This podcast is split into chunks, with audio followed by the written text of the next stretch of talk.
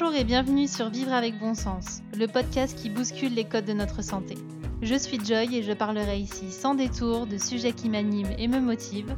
Je partagerai aussi mon micro avec des personnes aussi géniales qu'inspirantes afin de nous faire réfléchir et évoluer. Bref, tout un programme pour être pleinement épanoui et en accord avec soi.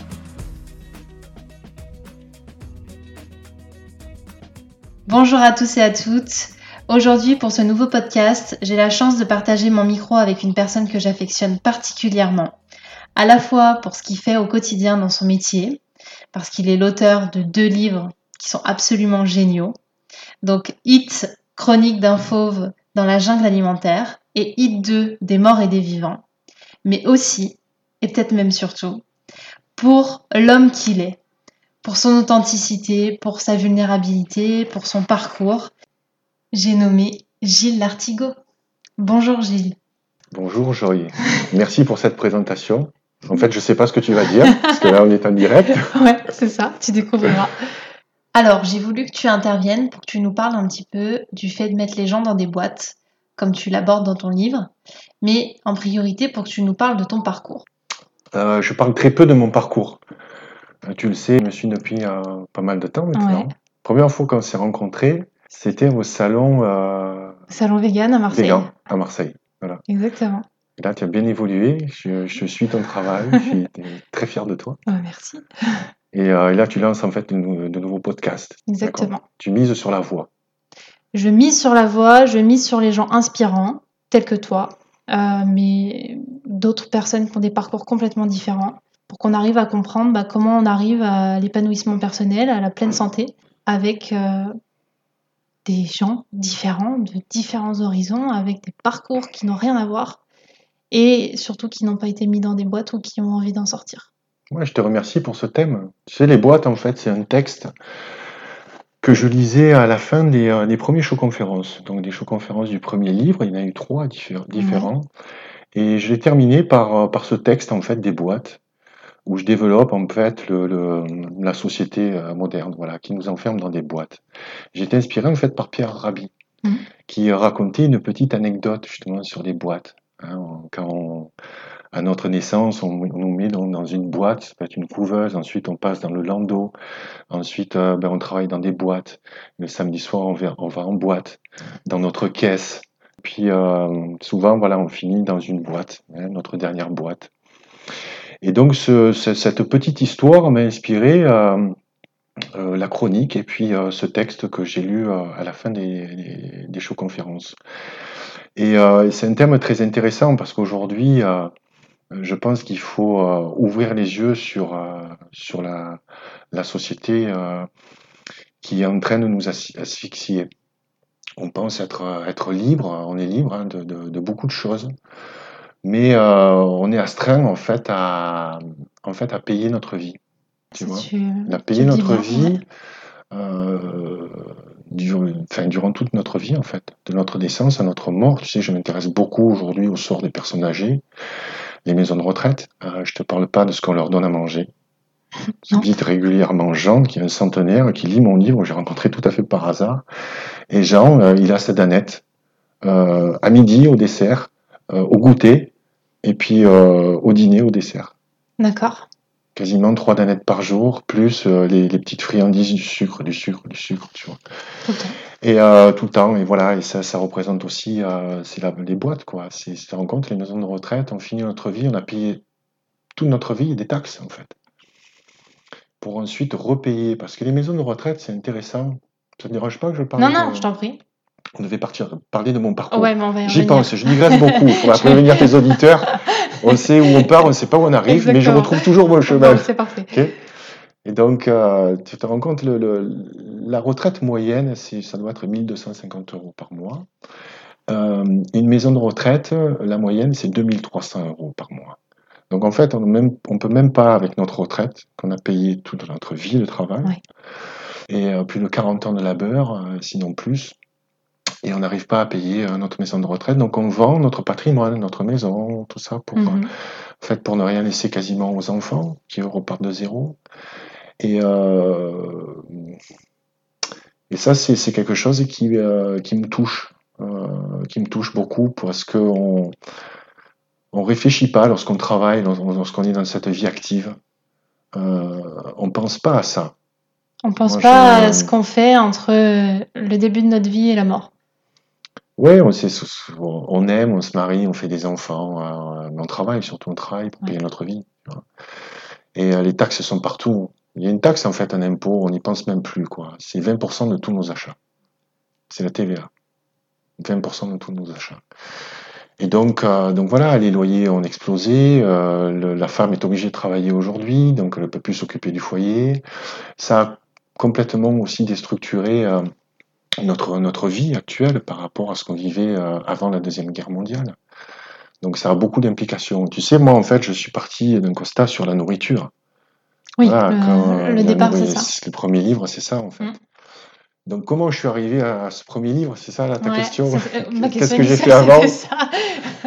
Est-ce que justement... ce livre J'avais plus de 40 ans, tu vois. Donc, j'ai travaillé très très tôt, en fait. J'ai travaillé. Euh, à 18 ans, je suis parti à, à Los Angeles, en Californie, euh, vivre de la musique. Je faisais de la musique. D'accord. Et, euh, et, donc, j'ai fait, j'ai connu aussi la culture physique là-bas, en rencontrant Arnold Schwarzenegger au Gold Gym à Venise tu vois. Je vois Je te parle de mes années d'or, c'est-à-dire pour moi les années d'or, tu vois, toi tu es trop jeune. Moi c'est les années 80. Je n'étais même pas née. Donc... Ah, ça c'était euh, la blondeur des filles sur les plages de Malibu, les premiers seins siliconés. Eh oui, il faut. Euh, voilà, tu vois, pas si vieux que ça. ça marque un jeune homme. Oui, ah bah oui. Et puis, euh, et puis bien sûr, tous ces hamburgers, tu vois, toutes ces chaînes de fast-food. je me faisais jalouser par mes copains français parce qu'il n'y en avait pas en France à l'époque. Mm Ça arrivait après au milieu des années 80. Et donc, euh, là-bas, si tu veux, j'ai voilà, j'ai euh, fait de la musique, j'ai vécu un petit peu euh, voilà, de façon bohème, je dirais. Et ensuite, je suis revenu donc en, France et là, j'ai travaillé avec mon père. Mon père était imprimeur. il imprimait quelquefois des livres, tu vois. C'est pour ça que je dédicace le livre, le premier livre à mon père, tu vois, et même les autres, puisqu'il est toujours là. Il est parti il y a, 12 ans, euh, il y a 11 ans en fait cette année. On va sur la 12e année de son, de son départ. Il est, il est mort d'un cancer. D'accord. D'une récidive d'un cancer. Donc euh, j'en parle dans le tome 2, tu vois, mm. des cancers euh, qui ont une récidive avant les 5 ans, parce que malheureusement, si on arrive à être sauvé par la chimio, la radiothérapie, ou même une ablation, une opération de la tumeur, si on ne change rien dans nos habitudes de vie, euh, d'alimentation, généralement, enfin, en grande majorité, le, cancer revient. C'est ce qui est arrivé en fait à mon père. Et tu parles justement de ces années d'or. Pourquoi tu appelles ça tes années d'or? Musicalement déjà. Parce qu'en fait, je faisais de la musique là-bas. J'étais musicien. D'accord. je suis toujours. Euh, j'étais producteur. À l'époque, c'était. J'ai appris, euh, j'avais 12-13 ans, j'ai appris la, la basse parce que j'étais euh, fou dingue euh, de Sting et du groupe Police. D'accord. Donc, euh, oui, je te parle d'une époque où, voilà, tu étais peut-être toute petite. oui. et, donc, le groupe Police, un groupe juste incroyable, fantastique, avec un bassiste hors norme, et puis ça m'a donné envie. En fait, l'écoute de, cet album, je me rappelle, c'est Regatta des Blancs, c'est le deuxième album de Police, m'a donné envie de, de pratiquer voilà, de, la musique et je me suis épanoui en fait euh, en tant que musicien. Je, suis passé à la guitare. Et donc, euh, enfin, voilà, après j'ai monté des groupes, j'ai fait aussi du piano bar, j'ai fait pas mal de choses à la musique et j'ai monté un label euh, à la fin des années 90, donc c'était en 99, début des années 2000. Et, donc ce label à l'époque bon, là, a produit un groupe qui, qui continue aujourd'hui, qui, est une des fleurons de la scène métal française, qui s'appelle Dagoba. D'accord. Je te parle d'Agoba parce que cet été, je suis allé au, au Hellfest, qui est un festival métal incroyable, un des plus gros festivals aujourd'hui euh, européens, qui a été monté à l'époque, il y a 12 ans, par un gars qui avait une vingtaine d'années, qui avait une association, qui croyait, tu vois, en ce qu'il faisait. Donc ça aussi, c'est un des messages que je véhicule. Croyez en vos rêves. Voilà, ne rêvez pas votre vie. Mm. ne rêvez pas votre vie. Vivez vos rêves. Donc bref, au Hellfest est programmé euh, Dagoba avec Massisteria et tous les plus grands groupes français, dont Gojira. Et j'ai vu mes poulains, parce que moi je les ai connus, ils, étaient, ils avaient même pas 20 ans, tu vois, 17 ans le plus jeune, dans un petit local à Marseille, tu vois, on a produit leur premier disque et tout. Et, je les vois jouer, je vois jouer mon ami, parce que je suis assez très proche de Shouter, de, de Dagoba et des autres membres, et particulièrement de Shouter. voir le visage de mon ami devant 60 000 personnes, en écran de 20 mètres de haut, trois écrans géants, grands comme un stade, scène immense, fierté, quoi. mon pote, tu vois, mon frère. J'ai versé ma petite Incroyable. larme. Euh, J'étais seul, je voulais vivre ce moment seul, tu vois. Voilà, tout. Revenons à mon parcours. Donc, euh, Los Angeles, Non, mais ça explique pourquoi tout, les je années reviens, voilà, les années d'or, parce que c'est aussi musicalement, c'est juste une période juste incroyable. Et j'en parle là de plus en plus parce que la musique m'inspire, m'inspire dans mes enquêtes, m'inspire dans des, euh, pour, pour mes écrits, les livres, les posts, les, les podcasts aussi, Mhm. tu vois. La musique, euh, voilà, fait, fait partie euh, intégrante de, de, de ma vie. Ensuite, je travaillais avec mon père dans l'imprimerie et j'ai très rapidement, en fait, euh, Et déjà, pourquoi développé. t'es reparti de Pourquoi Los je suis revenu? Ouais, Parce que je commençais vraiment à galérer là-bas. d'accord. Et puis des problèmes de visa, et puis, euh, puis voilà, mes parents étaient quand même euh, euh, à Roubagne, donc euh, c'est dans le sud de la France, et puis voilà, le, le- le groupe s'était séparé, et puis il était temps de rentrer, quoi. voilà. Donc je travaillais avec mon père, et puis très rapidement, j'ai monté un service qui s'appelait la PAO, Publication assistée par ordinateur. Là, je te parle de ça, fin des années 80, tu vois, donc c'était le début du Macintosh. J'ai participé au premier club Apple en France, développement du Macintosh. Moi, je suis un fou d'Apple. Je suis un fou de Steve Jobs. Et euh, qui est mort d'un cancer, Steve Jobs. Ouais. Et elle est belle son histoire, tu Mm. vois. Parce que il n'a pas voulu se faire soigner par les euh, protocoles et euh, traditionnels. Quoi. Il avait les moyens de se payer. hein. C'était Ah, un milliardaire, quand même, le Mm. plus riche au monde, avec Bill Gates, tu vois. Donc il avait les moyens de se payer les meilleurs toubibs et tout. Il a choisi des voies alternatives parce que bon, c'était vraiment, euh, il était très compliqué au niveau euh, mental. Il était très exigeant envers lui-même. euh, il a eu sa période vraiment végétalienne, tu vois, à fond. Et on le voit tu- par rapport à son physique. Il maigrissait, il était grand, maigre, tout ça. Mais un génie. Mhm. C'est- un pur génie. hein. Et je conseille à ceux qui nous écoutent, là, si vous aimez les podcasts, écoutez des livres audio. Et écoutez le livre audio de la biographie de Steve Jobs. Vous en avez pour plus de 30 heures. Moi, je l'ai écouté dans la voiture, tu sais, je- j'écoute que des podcasts. Je suis avec Valérie, les louloutes, enfin les chiennes, et puis on part en tournée, on fait 30 000 km par an, et, et donc on en profite pour écouter les podcasts. Et c'est juste sublime. L'histoire de Steve Jobs, elle est juste, euh, elle, est, Ouais. elle est magnifique. Parce que, pour en revenir à Steve tout. Jobs, très inspirante. Moi, je parle aussi de personnes inspirantes. Mm. On est tous inspirés par des gens. Ça nous permet d'aller plus haut sans forcément vouloir les égaler. Mais euh, ça nous montre que quelquefois, il faut, faut poursuivre nos, nos- nos rêves. On a tous aussi des, capacités, tu vois. On a tous des capacités et très souvent, on a tendance à travailler nos points faibles.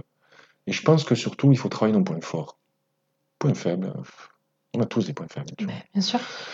Et donc Steve Jobs, en fait, est, euh, est décédé suite d'un- cancer, je sais plus euh, lequel, ou peut-être du, sang. Enfin, ça a traîné Pancréas, plusieurs années. dit, ouais. Pancréas. Donc violent. Et on lui a reproché de ne pas avoir fait euh, les protocoles traditionnels, quoi.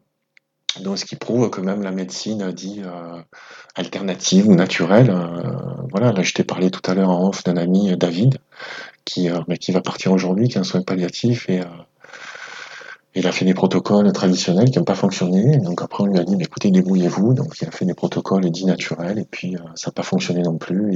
Il est décédé. Euh, donc pour en revenir à Steve Jobs, Steve Jobs, moi, l'enseignement en fait de sa fin de vie, c'est que euh, déjà, il a pu régler tous ses problèmes. Parce que quand tu as une mort comme ça qui est programmée, tu peux pr- préparer les autres. S'il y a les morts accidentelles, à n'importe quel âge, tu vois, qui sont brutales. Et tu sais que la mort, c'est pas, c'est pas, euh, ça impacte bien sûr celui qui, qui, ben, qui, enfin, qui la vit, tu vois, qui, qui est mort, mais euh, ce qui morfle le plus, c'est ce qui reste. C'est ce qui reste. C'est préparer les gens euh, à ça. Ouais, on n'est jamais préparé. Tu vois, j'ai raconté beaucoup, enfin, l'histoire de Stella, tu vois, ma chienne qui, qui est morte au bout de, enfin, elle avait 15 ans, qu'on avait sauvée, elle avait 12 ans, une petite euh, vieillarde, quoi, tu vois, et avec de l'amour, une bonne alimentation, et puis euh, une vie calme, elle a continué à vivre pendant quasiment 3 ans. On l'a accompagnée jusqu'au bout, on savait qu'elle allait partir, tu vois, mais c'est toujours douloureux. Bien sûr. Mais euh, Job, si tu veux, euh, c'est pas forcément l'alimentation qui l'a tué, parce que on parle aujourd'hui beaucoup trop d'alimentation. Tu vois, cette alimentation toxique. Bon, J'ai participé aussi. Voilà. Mais il n'y a pas que ça. Tu vois, il n'y a pas que l'alimentation. Parce que Steve Jobs, si tu veux, il était tellement exigeant envers lui-même qu'il était juste invivable. Ce mec-là, il s'est tué de l'intérieur, quoi, tu vois.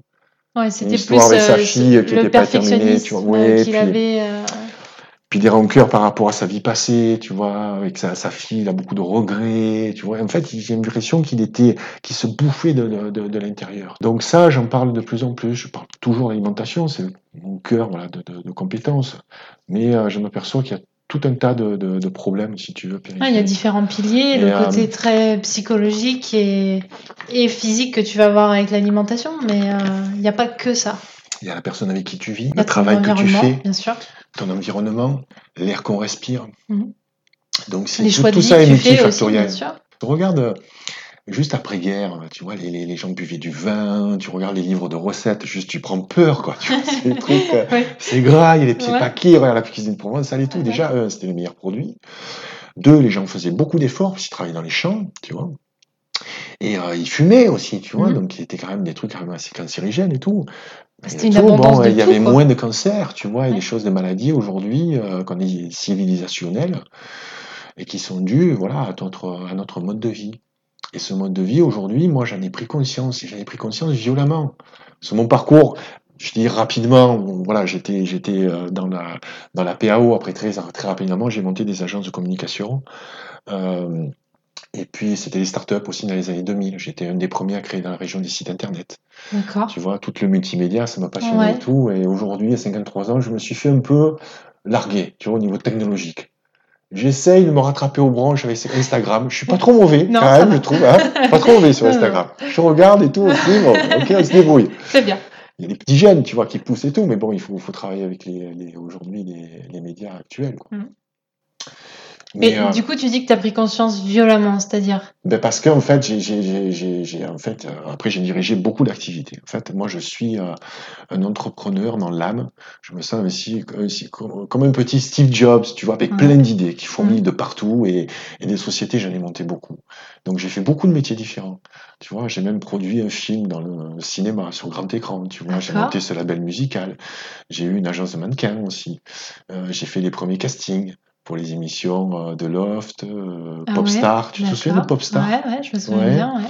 Popstar et puis euh, et euh, voilà donc je naviguais un petit peu dans ce milieu tu vois un petit peu fait de, de, paillettes tu vois de, de paraître on commençait déjà tu vois à trouver des artistes parce qu'on arrivait à les médiatiser non pas par leur talent Mhm. mais par leur personnalité tu vois j'étais bien dans ce milieu mais il y avait un truc qui clochait quoi, en fait tu, tu vois je me sentais pas vraiment là où je devais être c'est très bizarre Hmm, j'ai connu, euh, voilà, j'allais au Energy Awards, j'allais au Festival de Cannes, bien sûr, tu vois. Et, tu vois, le Festival de Cannes, j'ai un regard aujourd'hui très critique hein, par rapport à ça, tu l'imagines. Mais on- moi, j'étais de l'autre côté de la barrière, quoi. J'étais avec les artistes, tu vois.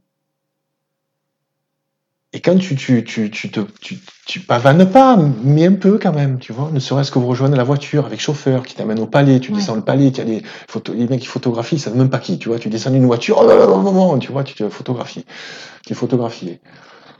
Ça nourrit ton ego, tu vois. Ça nourrit ton ego. Tu te dis, euh, ouais, moi je suis là, eux ils sont là-bas. Eh ben moi j'avais pas forcément ce, ce, ce regard-là. Certes, c'est agréable d'être de ce côté-là, Il y a des artistes qui sont très euh, reconnaissants par rapport, tu vois, à leur popularité, d'autres euh, moins. Euh, et aujourd'hui, je me dis quand même, c'est c'est euh, vraiment symptomatique de cette société euh, moderne, tu vois, où on met euh, ben, les gens dans, dans des boîtes, on, on les admire, tu vois, on reste derrière une barrière, tu vois, attendre juste pour avoir un cliché. Ouais. Et qu'est-ce Pour des personnes qui sont photo, comme toi et moi, en fait, qui ont juste un talent, qui ont été. euh, Qu'est-ce que tu fais de cette photo? Ben, Je vais te dire ce que tu fais de cette photo. Donc, tu la. Snapchat déjà. Ensuite, tu vas la mettre sur Instagram, tu vas la relayer sur Facebook, et tu vas faire jalouser tes copains et tes copines. Eh, tu as vu, je l'ai vu, ou j'étais Mhm. avec lui.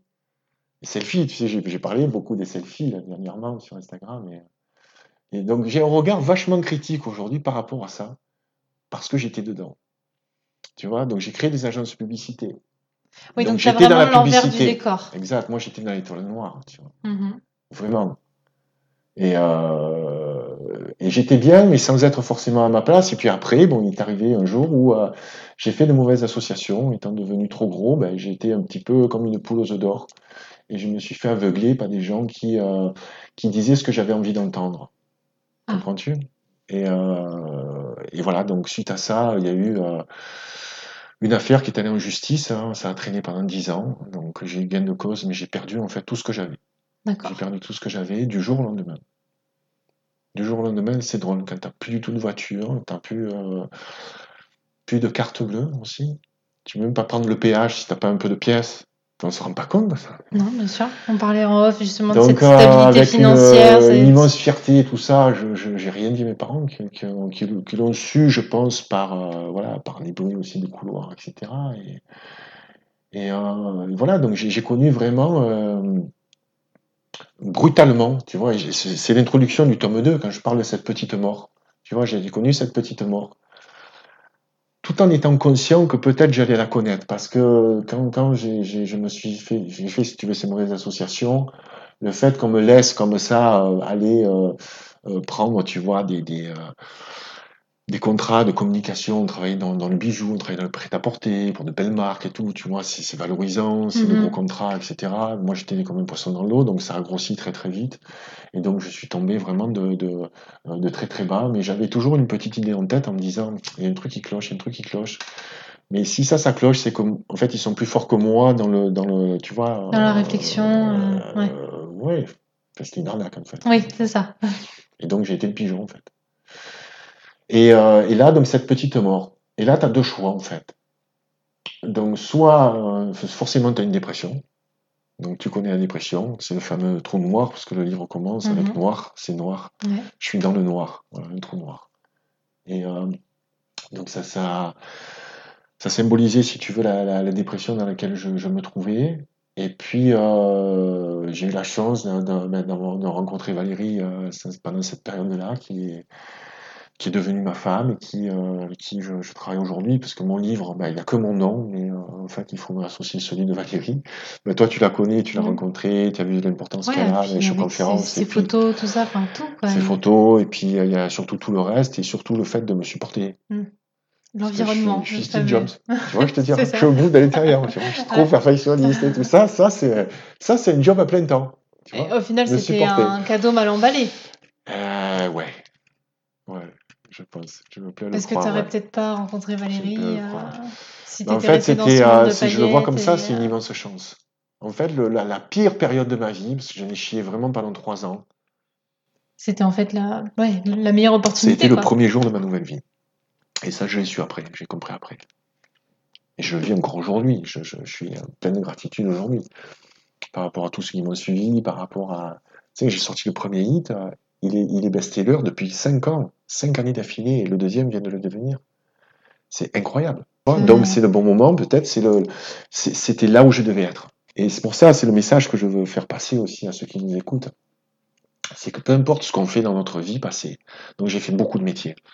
Tu sais que tous les métiers, sans exception, que j'ai fait, le travail de l'image, le mannequinat, le milieu du showbiz, enfin, la PAO, puisqu'en fait, on fait toute notre mise en page, on Mhm. fabrique nos livres. Bon, on les imprime plus, parce que j'ai plus d'imprimerie, tu vois. Mais euh, on fait tout de A à Z, et en fait, tout ce qu'on vous fait dans votre vie, à un moment donné, ça vous sert sur, lorsque vous êtes sur le bon chemin. Et au même titre que les erreurs, les, les trous noirs, tout. Les erreurs, euh, les, les trous noirs, les accidents de la vie, en fait, sont, sont, n'arrivent pas par hasard. Et donc, quand tu vis cette petite mort, ben tu, tu vas renaître, ou pas, parce qu'il y en a qui se, qui se, qui se suicident, malheureusement. Et, euh, et ceux qui arrivent à remonter la pente, soit ils repartent dans les mêmes schémas. Et l'histoire va se répéter, mais encore plus violemment. Ou alors ils choisissent de, de vivre une nouvelle vie. Et c'est là, en fait, où j'ai tout quitté. Valérie m'a amené au Québec et m'a posé la question suivante. Elle m'a dit, écoute, euh, c'est quoi tes passions? Premièrement, le sport. Moi, je suis un fou de sport, tu vois, tous les jours. Tu, tu, tu me suis, tu suis les Mhm. lives, hein, après la salle de gym. Donc, c'est ma façon suis de. un voilà. coach là. Ouais, quand je fais le cardio, j'en chie en ce moment là. C'est pour mon petit cœur de 53 ans, tu vois, il faut que je le travaille plus, quoi. Je suis un peu délaissé. Et euh, donc, c'est le sport. Ensuite, c'était la musique.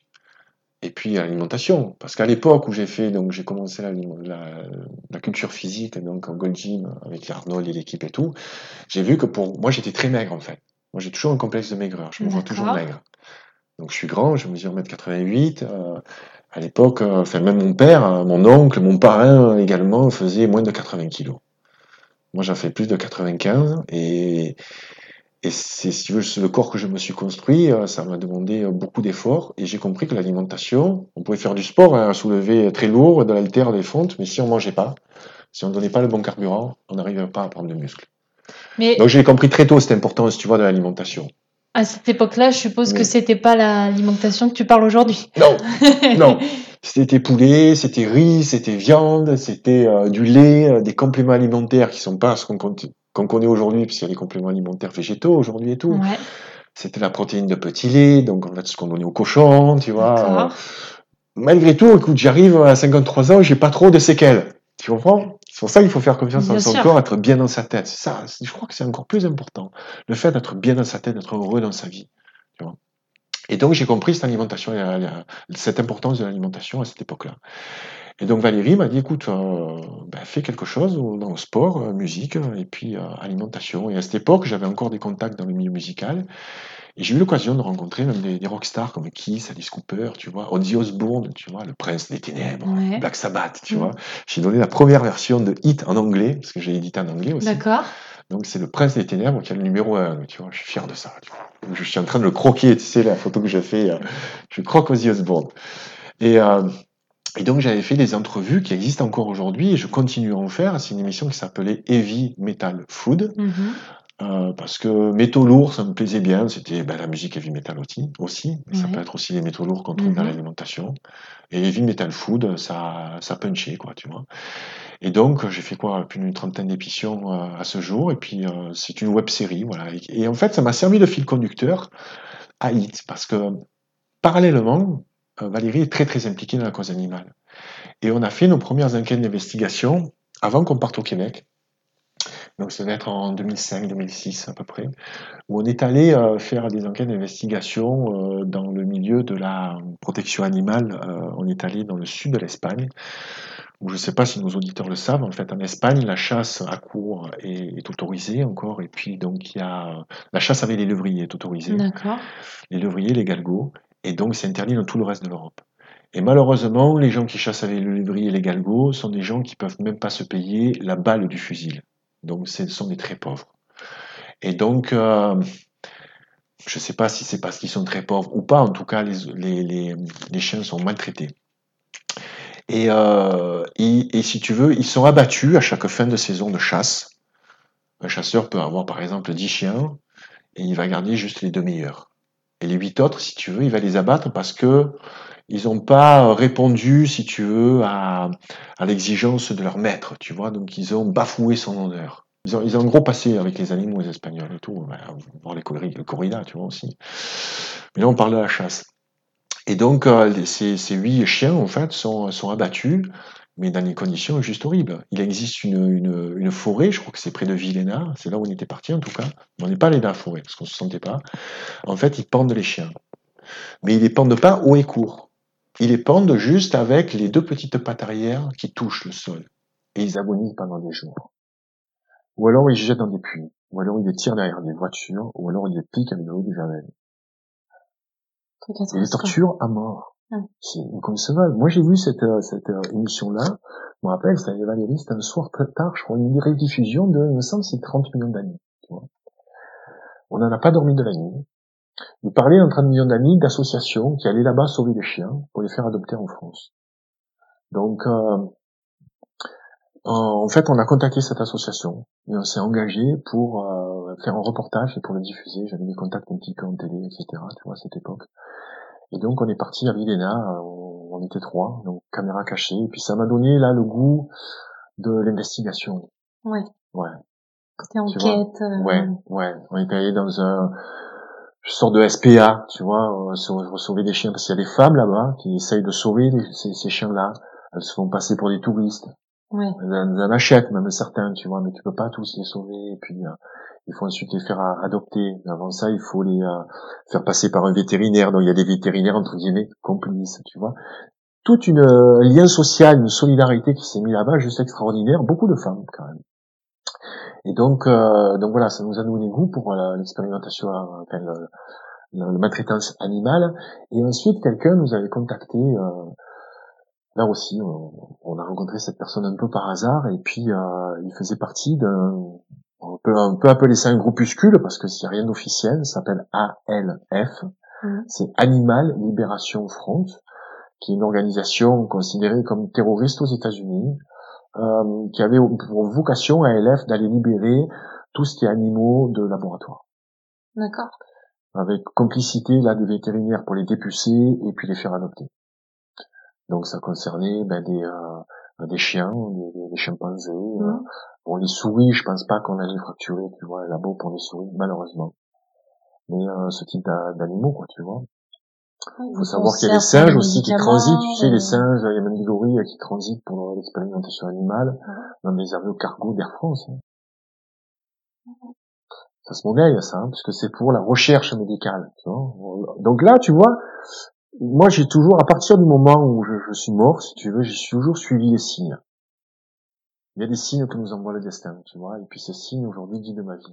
Alors qu'avant, t'étais plus euh, dans ton truc. Euh... Avant, c'était les paillettes qui brillaient. Il fallait que le signe soit clignotant. très, très voilà, c'est brillant avec euh, des paillettes, tu vois. voilà.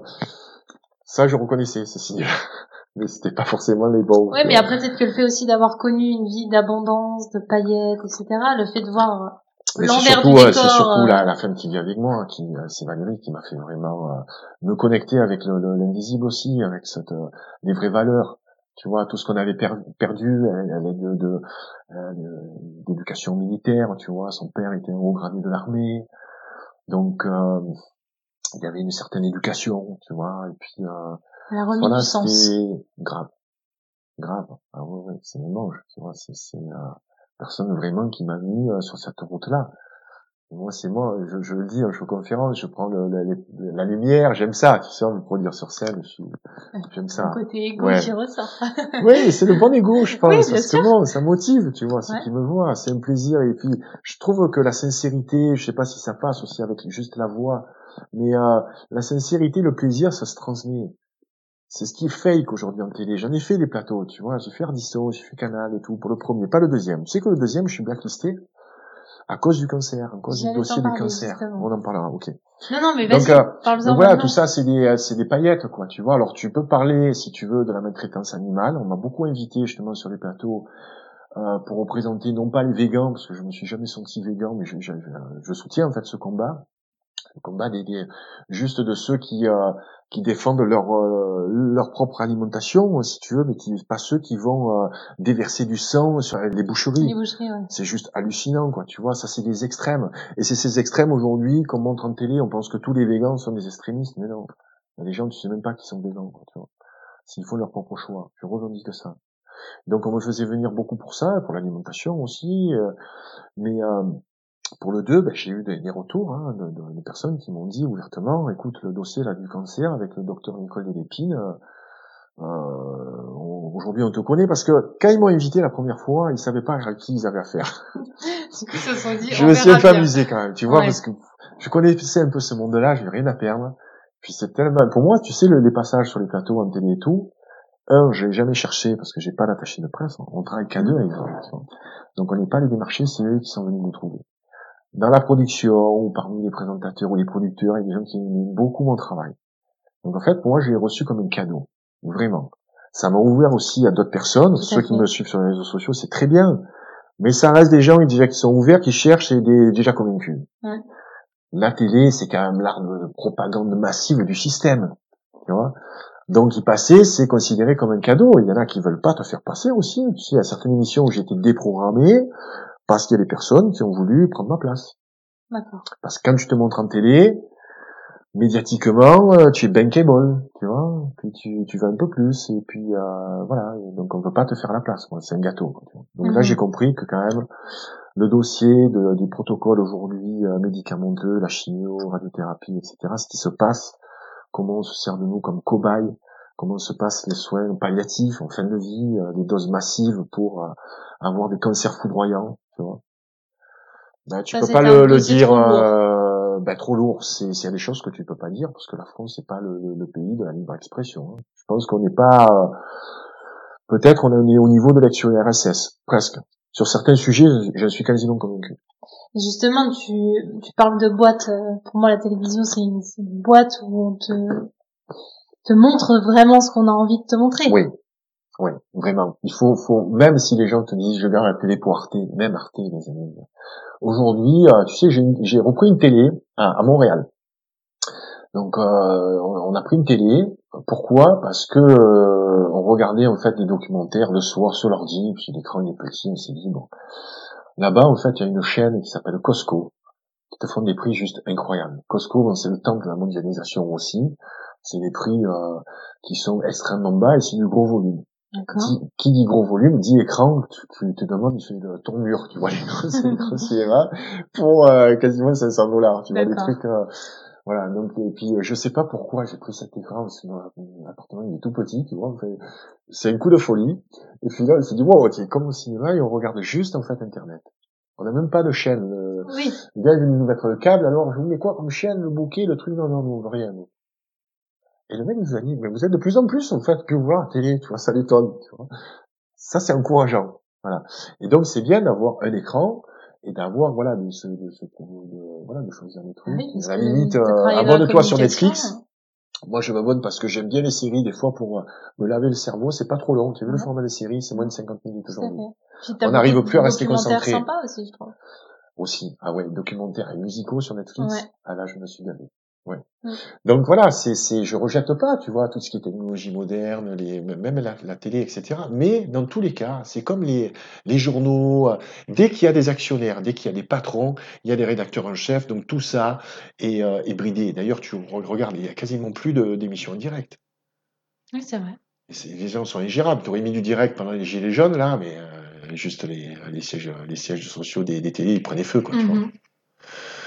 Donc on limite le danger et surtout on invite ceux, voilà, les, les, les copains, ceux, ceux qui restent dans, dans la boîte, Dans le cadre, pas, dans cette norme. Ouais, tout à dans la norme, dans le chemin, Ouais. qui, qui franchissent pas la ligne rouge et quelquefois, voilà, un petit peu des libres penseurs à la Michel Onfray, tu vois. Et justement, quand tu as fait la promotion du premier livre, est-ce qu'on te disait attention, aborde pas tel sujet Non, pas du euh, tout. Non. Non, non, pas du tout, parce qu'en plus, de toute façon, les émissions sont, euh, sont cutées. Quand j'ai fait Salut les terriens avec euh, Ardisson, j'étais face à Michel Simès. Euh, ça a un petit peu clashé ce que voulaient en fait les producteurs. hein. C'était, euh, mais bon, moi j'étais allé vraiment à main tendue, tu vois. Je savais qu'il aimait pas le chocolat, Michel Simès. Euh, J'avais fait l'effort de lire son précédent livre. Euh, lui, certainement pas, tu vois. Ils s'en foutent les invités, tu vois, qui, qui reçoivent comme ça, qui sont pas connus, ils ne feront pas l'effort même, pas, même de lire, tu vois. Ardisson, bien sûr, on lui prépare les fiches parce que c'est un grand professionnel. Et je savais qu'en lisant le livre donc de Michel Simès, qui est entre toi et moi pas, pas terrible, hein, vraiment, on peut pas dire, euh, voilà, en restant poli, je vais pas rentrer sur son terrain, tu vois. Et euh, voilà, il m'a rien apporté, donc j'ai lu rapidement et j'ai su qu'il aimait pas le, le- les fèves de cacao, tu vois. ou- et, donc j'avais préparé des fèves de, de cacao où je mettais, euh, j'avais pris du temps, tu sais, à lever la pellicule qui est tout autour Mhm. qui est assez amer. En fait, c'était ça, tu vois. Là. Et donc, je l'avais présenté, il dit non, moi, j'aime pas ça. Il avait refusé, tu vois. Il avait balayé ça comme ça d'un revers de, d'un revers de main. Et puis, une attitude euh, hautaine. Et je pense que les gens le voient sur, sur le visage, tu vois. Des gens, il y, a, il y a des fois, l'attitude, tu vois, il est, c'est, tu sais que Michel Simès aujourd'hui, c'est le patron quand même. hein. Au niveau santé, sur les médias et tout. C'est un gros producteur, hein, il produit en plus pour France 5. Donc voilà, ceux en fait qui prennent la télé juste pour voir Arte, sache que un petit peu de ton argent va à Michel Simès parce qu'il produit des émissions pour le public. Mais il est très bien vu au niveau santé, euh, au niveau médical. Ben, c'est- ben, euh, parce que regarde, c'est un acteur. On dit c'est un to-be. Excusez-moi, c'est un présentateur, un acteur. Parce que il faut savoir euh, qu'est-ce que tu fais dans la vie, même si tu fais plusieurs métiers? Tu dis toujours le métier sur- avec lequel tu gagnes le plus d'argent. Non, c'est logique. Oui. Voilà. Donc c'est un producteur. Pour moi c'est plus un to-be. Bon bref, on va pas s'arrêter sur Michel Simès, mais je l'aime bien, tu vois, je l'aime bien. J'aimerais bien le revoir parce qu'en fait après l'émission il, il m'a pas attendu, on n'a pas pu parler. Il devait être pressé, tu vois. Ah. L'émission a duré 40 minutes, ils en ont gardé que 20. Et, euh, et ça a clashé à un moment donné, euh, tout ça pour dire que toutes les émissions en fait sont montées, on fait dire ce qu'on veut. Quand on est en plateau télé, on peut vous couper, là j'ai micro-cravate, on peut couper le micro-cravate. Donc tu peux parler si tu veux, si on veut mais pas. tu ne sauras jamais que. Non, ouais, parce qu'en plus on te montre pas l'image parce qu'il y a plein de caméras. Bien sûr.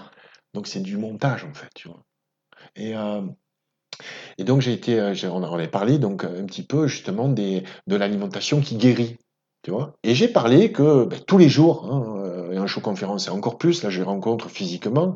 Je rencontre des gens qui ont, guéri quoi, de pathologies graves, de tumeurs, de cancers, de leucémie, tu vois grâce à une, cure, euh, peut-être de jus ou du jeûne, ou euh, on a parlé de la cure brosse tout à l'heure en off, mais euh, plein d'autres choses. Et là, il m'a balayé d'un revers de la main en disant Oui, mais c'est que des témoignages, ça n'a aucune valeur. Comment tu peux dire ça? Donc il y a Comment encore cette fameuse boîte de moi je suis médecin, donc euh, ma parole sûr. vaut plus que, Mais bien sûr, que des témoignages de gens. bien euh. sûr, bien sûr. Bah, tu sais, le, le- regarde le médecin comme il est considéré dans la société aujourd'hui. Hmm. Quand tu as un cancer, tu vas voir directement ton oncologue et tu vas faire ce qu'il va dire. Parce que tu n'as pas l'information pour ça. Et c'est pour ça que j'ai écrit le tome 2, tu vois, pour que les gens aient un minimum d'informations, qu'ils se disent, tiens, avant que j'ai un cancer, parce que deux personnes sur trois auront un cancer, autant, euh, autant prévoir qu'est-ce que je, je- qu'est-ce que je pourrais faire. C'est quoi les options? On Et alors euh, justement, qu'est-ce que tu conseilles aux gens? C'est en de termes de s'informer, médias. de s'informer avant qu'ils soient, qu'ils soient, alors, pour en revenir aux médias, donc s'informer avant qu'ils soient malades, et s'informer via des sources indépendantes. Indépendantes. Donc pas dans les médias mainstream, on... c'est pas intéressant. Écoute, aujourd'hui, on a du mal à payer les retraites pour tout le monde. Il faut voir quand même, le gouvernement, il n'est pas là pour notre bien-être. Ah non, c'est pas la On, a- priorité. ça, on le sait maintenant avec les- toute l'information tu vois, Ouais. qui circule. Ah, Donc c'est à nous de nous prendre en charge. euh, C'est à nous de nous prendre en charge. C'est à nous de... Sur tous les sujets, tu vois. L'alimentation et tout le reste. Mais euh, donc c'est à nous de nous prendre en charge et il faut s'informer via des sources indépendantes. Et aujourd'hui, les sources indépendantes, quand même, t'en as beaucoup. Quoi. On fait rapidement, tu sais, le tri sur Internet. Déjà, regardez au niveau des livres. Regardez les gens qui ont une certaine, entre guillemets, crédibilité, non pas au niveau des médias, mais au niveau de l'Internet. Et euh, Mm. c'est pas forcément en nombre de vues, tu vois, c'est c'est en passé aussi. Tu vois, moi, je, je- je suis arrivé quand même, c'était fin 2013. Donc, euh, donc voilà, c'est pas pour dire que ce qui arrive aujourd'hui, euh, voilà, il faut, il, faut, il faut les balayer d'un revers de la main, mais l'expérience compte. Bien sûr. C'est comme quand tu vas voir un naturopathe. J'ai rien contre les naturopathes qui sortent de l'école. Aujourd'hui, il y a plein de, déjà de, formations possibles pour être naturopathe, même des formations à distance. Mhm. D'accord? Donc, il faut en choisir un qui a un minimum d'expérience. Il y en a, tu sais, qui ont, qui ont 20 voire 30 ans d'expérience à la naturopathie. Et qui n'ont pas fini d'apprendre, euh, même avec Ouais, ça. parce que c'est l'expérience aussi. C'est que tout le monde réagit différemment. Il y a des principes de base. Mais c'est ce réglage qu'on doit faire au niveau vraiment personnel, ce que fait plus aujourd'hui les traitements de chimiothérapie qui sont Mhm. imposés, tu vois, par, fait. le ministère de la Santé, par l'Institut national du cancer. Depuis 2004, c'est imposé par euh, l'Institut national du cancer.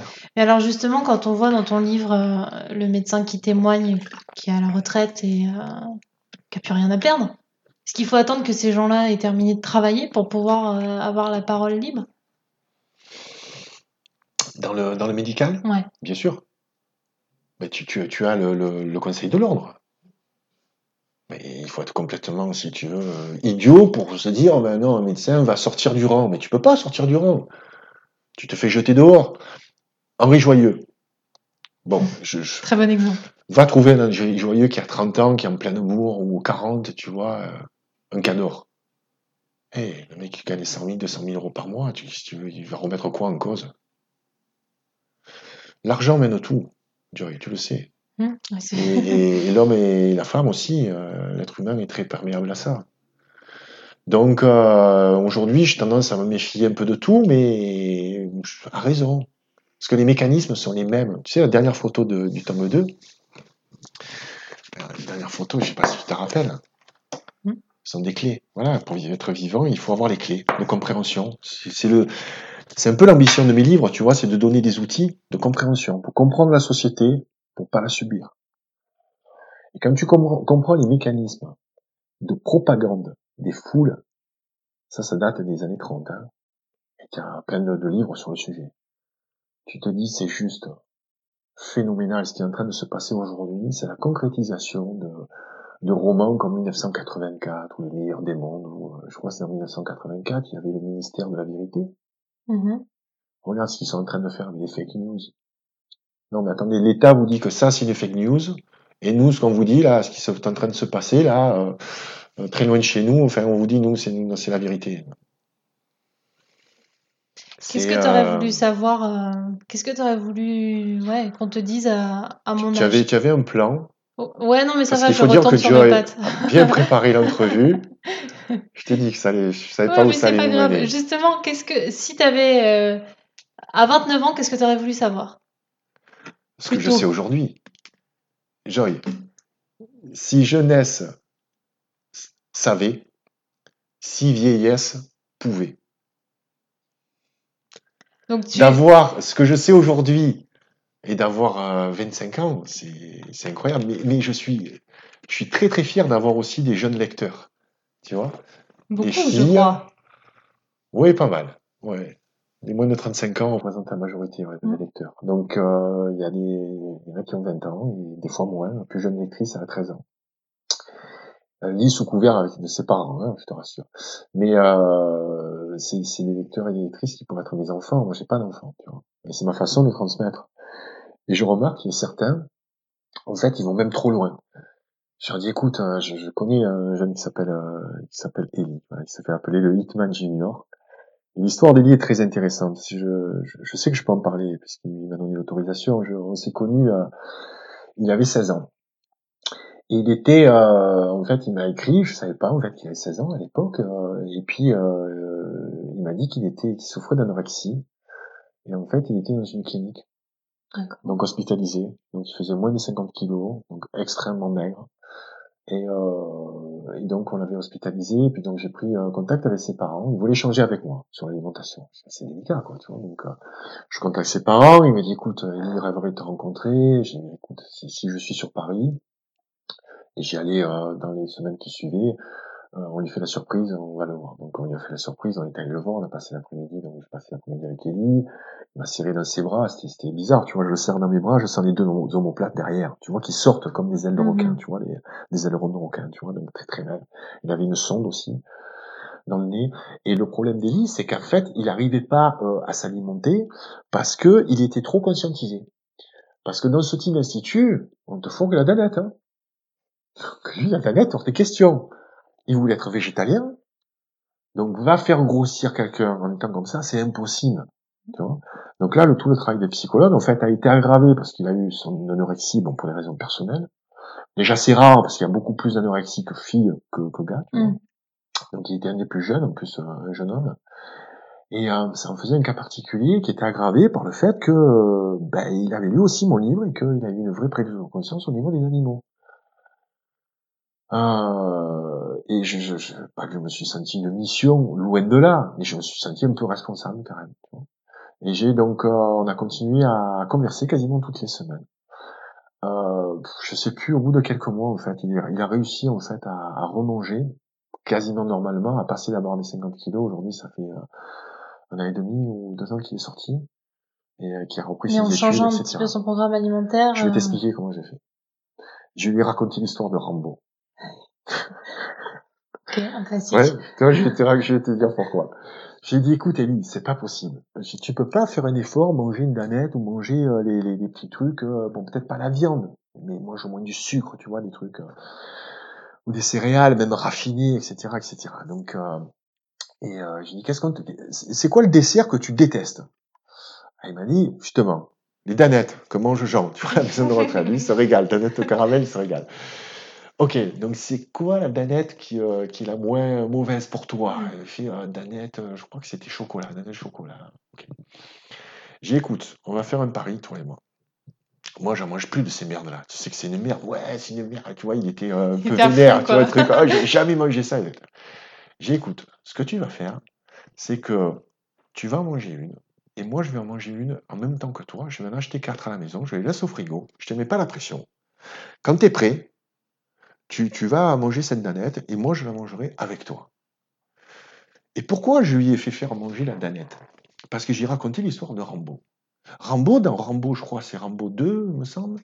Je sais pas, tu te souviens de ces films? Non, pas Oh, du Des tout. films des années 80. Rambo, c'est- c'est c'est juste un film mythique. Oui, Ça, oui, c'est un film qui donne, euh, tu vois, euh, la confiance en soi. Ah, tu vois, je dire. voilà. Donc, il est euh, dans les geôles, si tu veux, au fin fond du Vietnam, tu vois, en train de croupir dans une geôle avec euh, les deux poings euh, liés. On voit la belle musculature, tu vois, de, de, de Sylvester Stallone, tu vois, une icône des Ouais. années 80 aussi, quand même. très masculine, hein, je conviens. Ah, bah voilà. oui. Et puis, euh, en train de tremper, il y a des rats qui grouillent, tu vois, tout ça. Et puis, on lui donne une mauvaise soupe avec, il s'aperçoit que la soupe, il y avait un rat aussi dedans. Et tu sais ce qu'il a fait, Rambo Tu sais pas ce qu'il a fait. Rambo Il a bouffé la soupe, il a bouffé le rat. Pour avoir des forces. Pour se défaire de ses chaînes. Et aller faire un carnage. tu vois.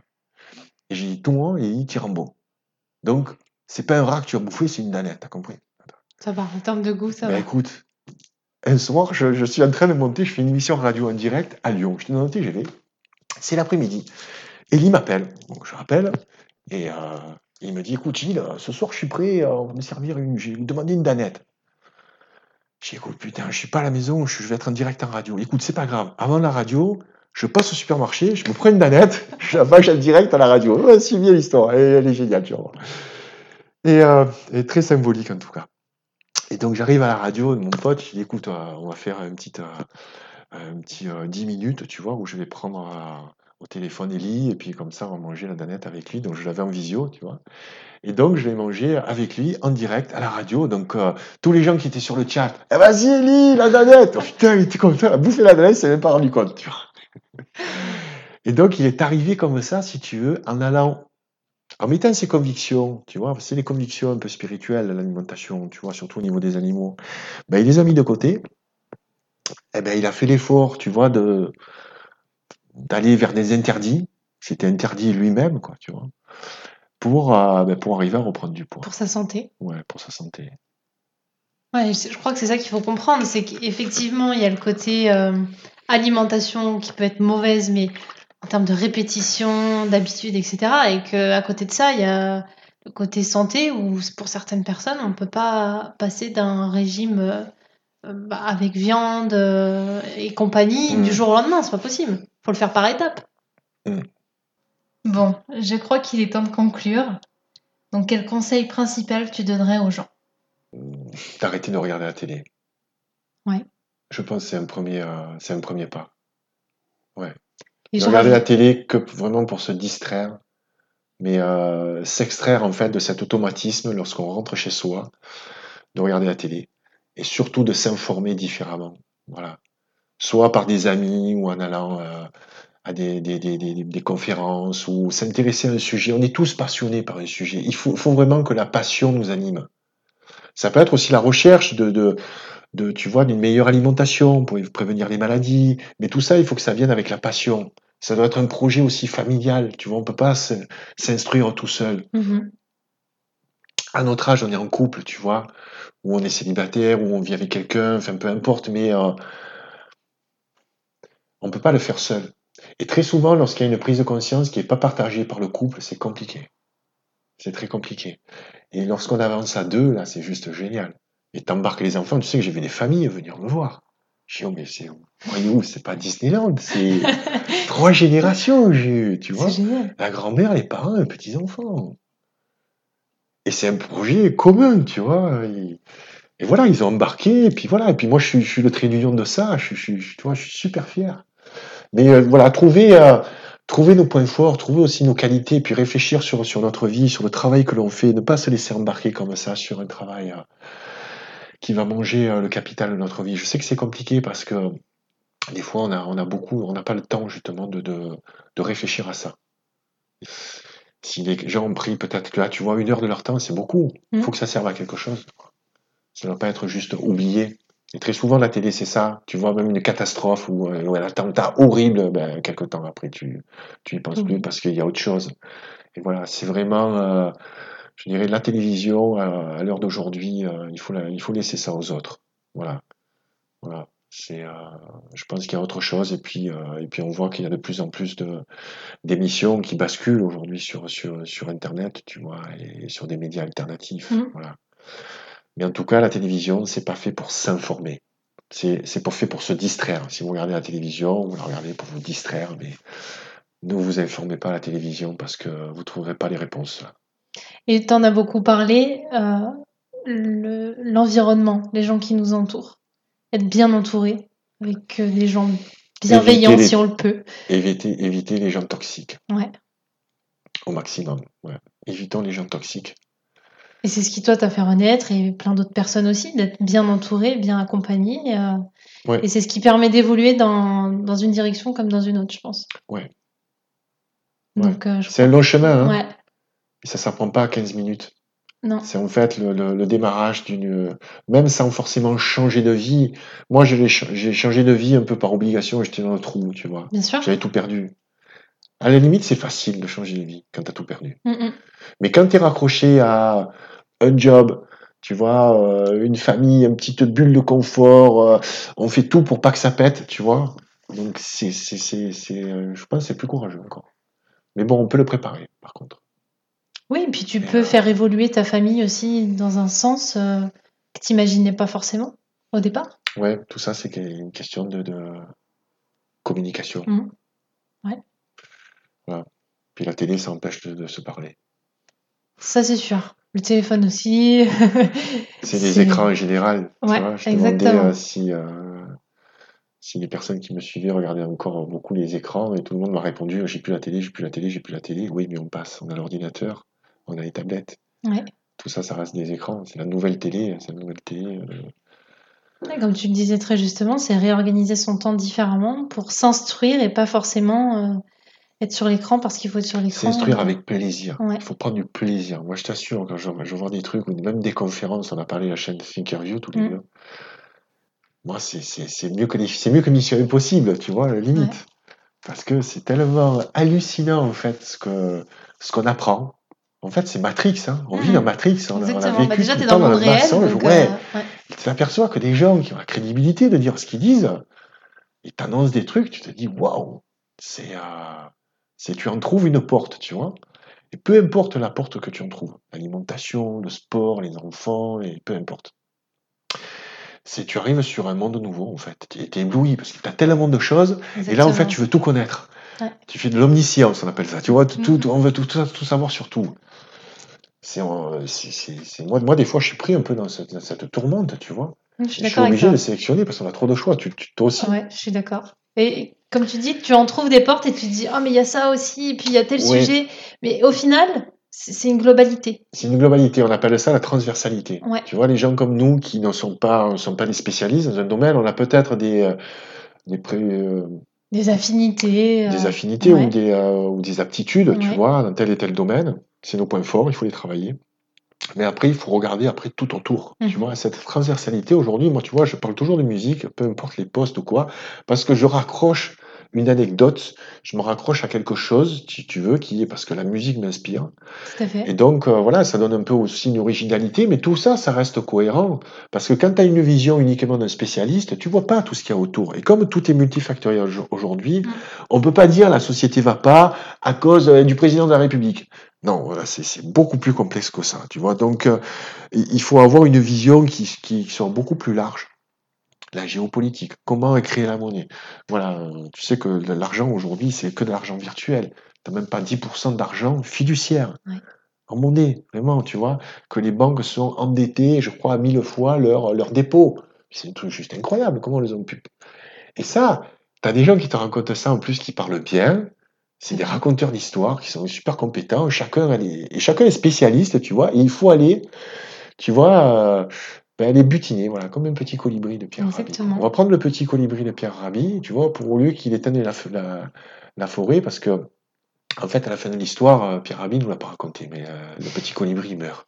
Tu sais, parce qu'il est épuisé. en fait. Oui, c'est ça. Donc, les petits colibris, maintenant, on va butiner, tu vois, un petit peu de partout. Et puis, comme ça, on va avoir une connaissance un petit peu plus globale. Et, et tu vas voir que tout après s'imbrique. Tout s'imbrique quand même. C'est génial, c'est magnifique. Et puis ça, c'est en fait, moi, j'ai- j'aime me coucher plus intelligent que je, je me suis levé. Exactement, c'est avoir l'objectif. L'intelligence, c'est pas euh, juste. Enfin, l'intelligence, c'est peut-être euh, c'est peut-être pas le bon mot, faire attention à la sémantique, mais c'est d'apprendre quelque chose. Ouais. Même un mot. Mm. Tu vois? Et après, ne pas te dire, ouais, j'emploie un mot par jour. Non, non, déjà, il faut que tu l'emploies, ce mot-là. Donc, tu vas l'employer, tu vas le mettre dans plusieurs contextes, et... ou apprendre des punchlines. Il y a plein de punchlines Bien dans le sûr. livre. Tu vois, je me suis inspiré de Twitter. Des trucs qui claquent, tu vois. Mm, mm. Aujourd'hui, on vit dans la société du spectacle, on préfère s'instruire, on préfère se distraire plutôt que s'instruire. Voilà, boum, une punchline, et puis tu peux la, voilà, la ressortir et argumenter autour de tout ça. et- Ouais. C'est passionnant. Ouais, bah Ouais. merci beaucoup en tout cas. Bon, on n'a pas eu le temps de parler de tout ce qu'on voulait parler, mais c'est pas grave. Tu moi, j'ai passé un super moment en tout cas. Je- Bah, je- moi aussi, merci beaucoup. Très agréable. Et en tout cas, pour ceux qui n'ont pas lu les livres, bah, vous devez les lire. C'est C'est obligatoire. le cœur de mon métier. Je Et suis ouais, fier de ces livres. C'est de beaux ils livres. sont Et, euh, absolument géniaux. Et c'est ce que je disais à Gilles en off. À chaque fois que je les rouvre, j'ai envie de les relire. Donc, euh, Hit euh, 1 et Hit 2, je mettrai euh, en dessous le podcast euh, un lien pour aller les acheter. Et sur ton Instagram et ton podcast aussi, qui vient de sortir. Ouais, je commence à faire aussi des podcasts parce que le podcast c'est agréable parce que là c'est on privilégie vraiment le fond plutôt que la forme, tu vois. Mm. Et il faut être aujourd'hui multiplateforme et puis euh, Exactement. puis c'est agréable de parler. Moi j'aime bien la voix. Hmm. Et puis là, on a bien parlé en plus. Ouais, merci à toi. Merci beaucoup, Gilles. Merci. Si cet épisode vous a plu, n'hésitez pas à laisser un commentaire, mettre une note ou à le partager. En tout cas, si vous êtes arrivé jusqu'ici, je vous remercie pour votre écoute et je vous dis à très vite pour le prochain épisode.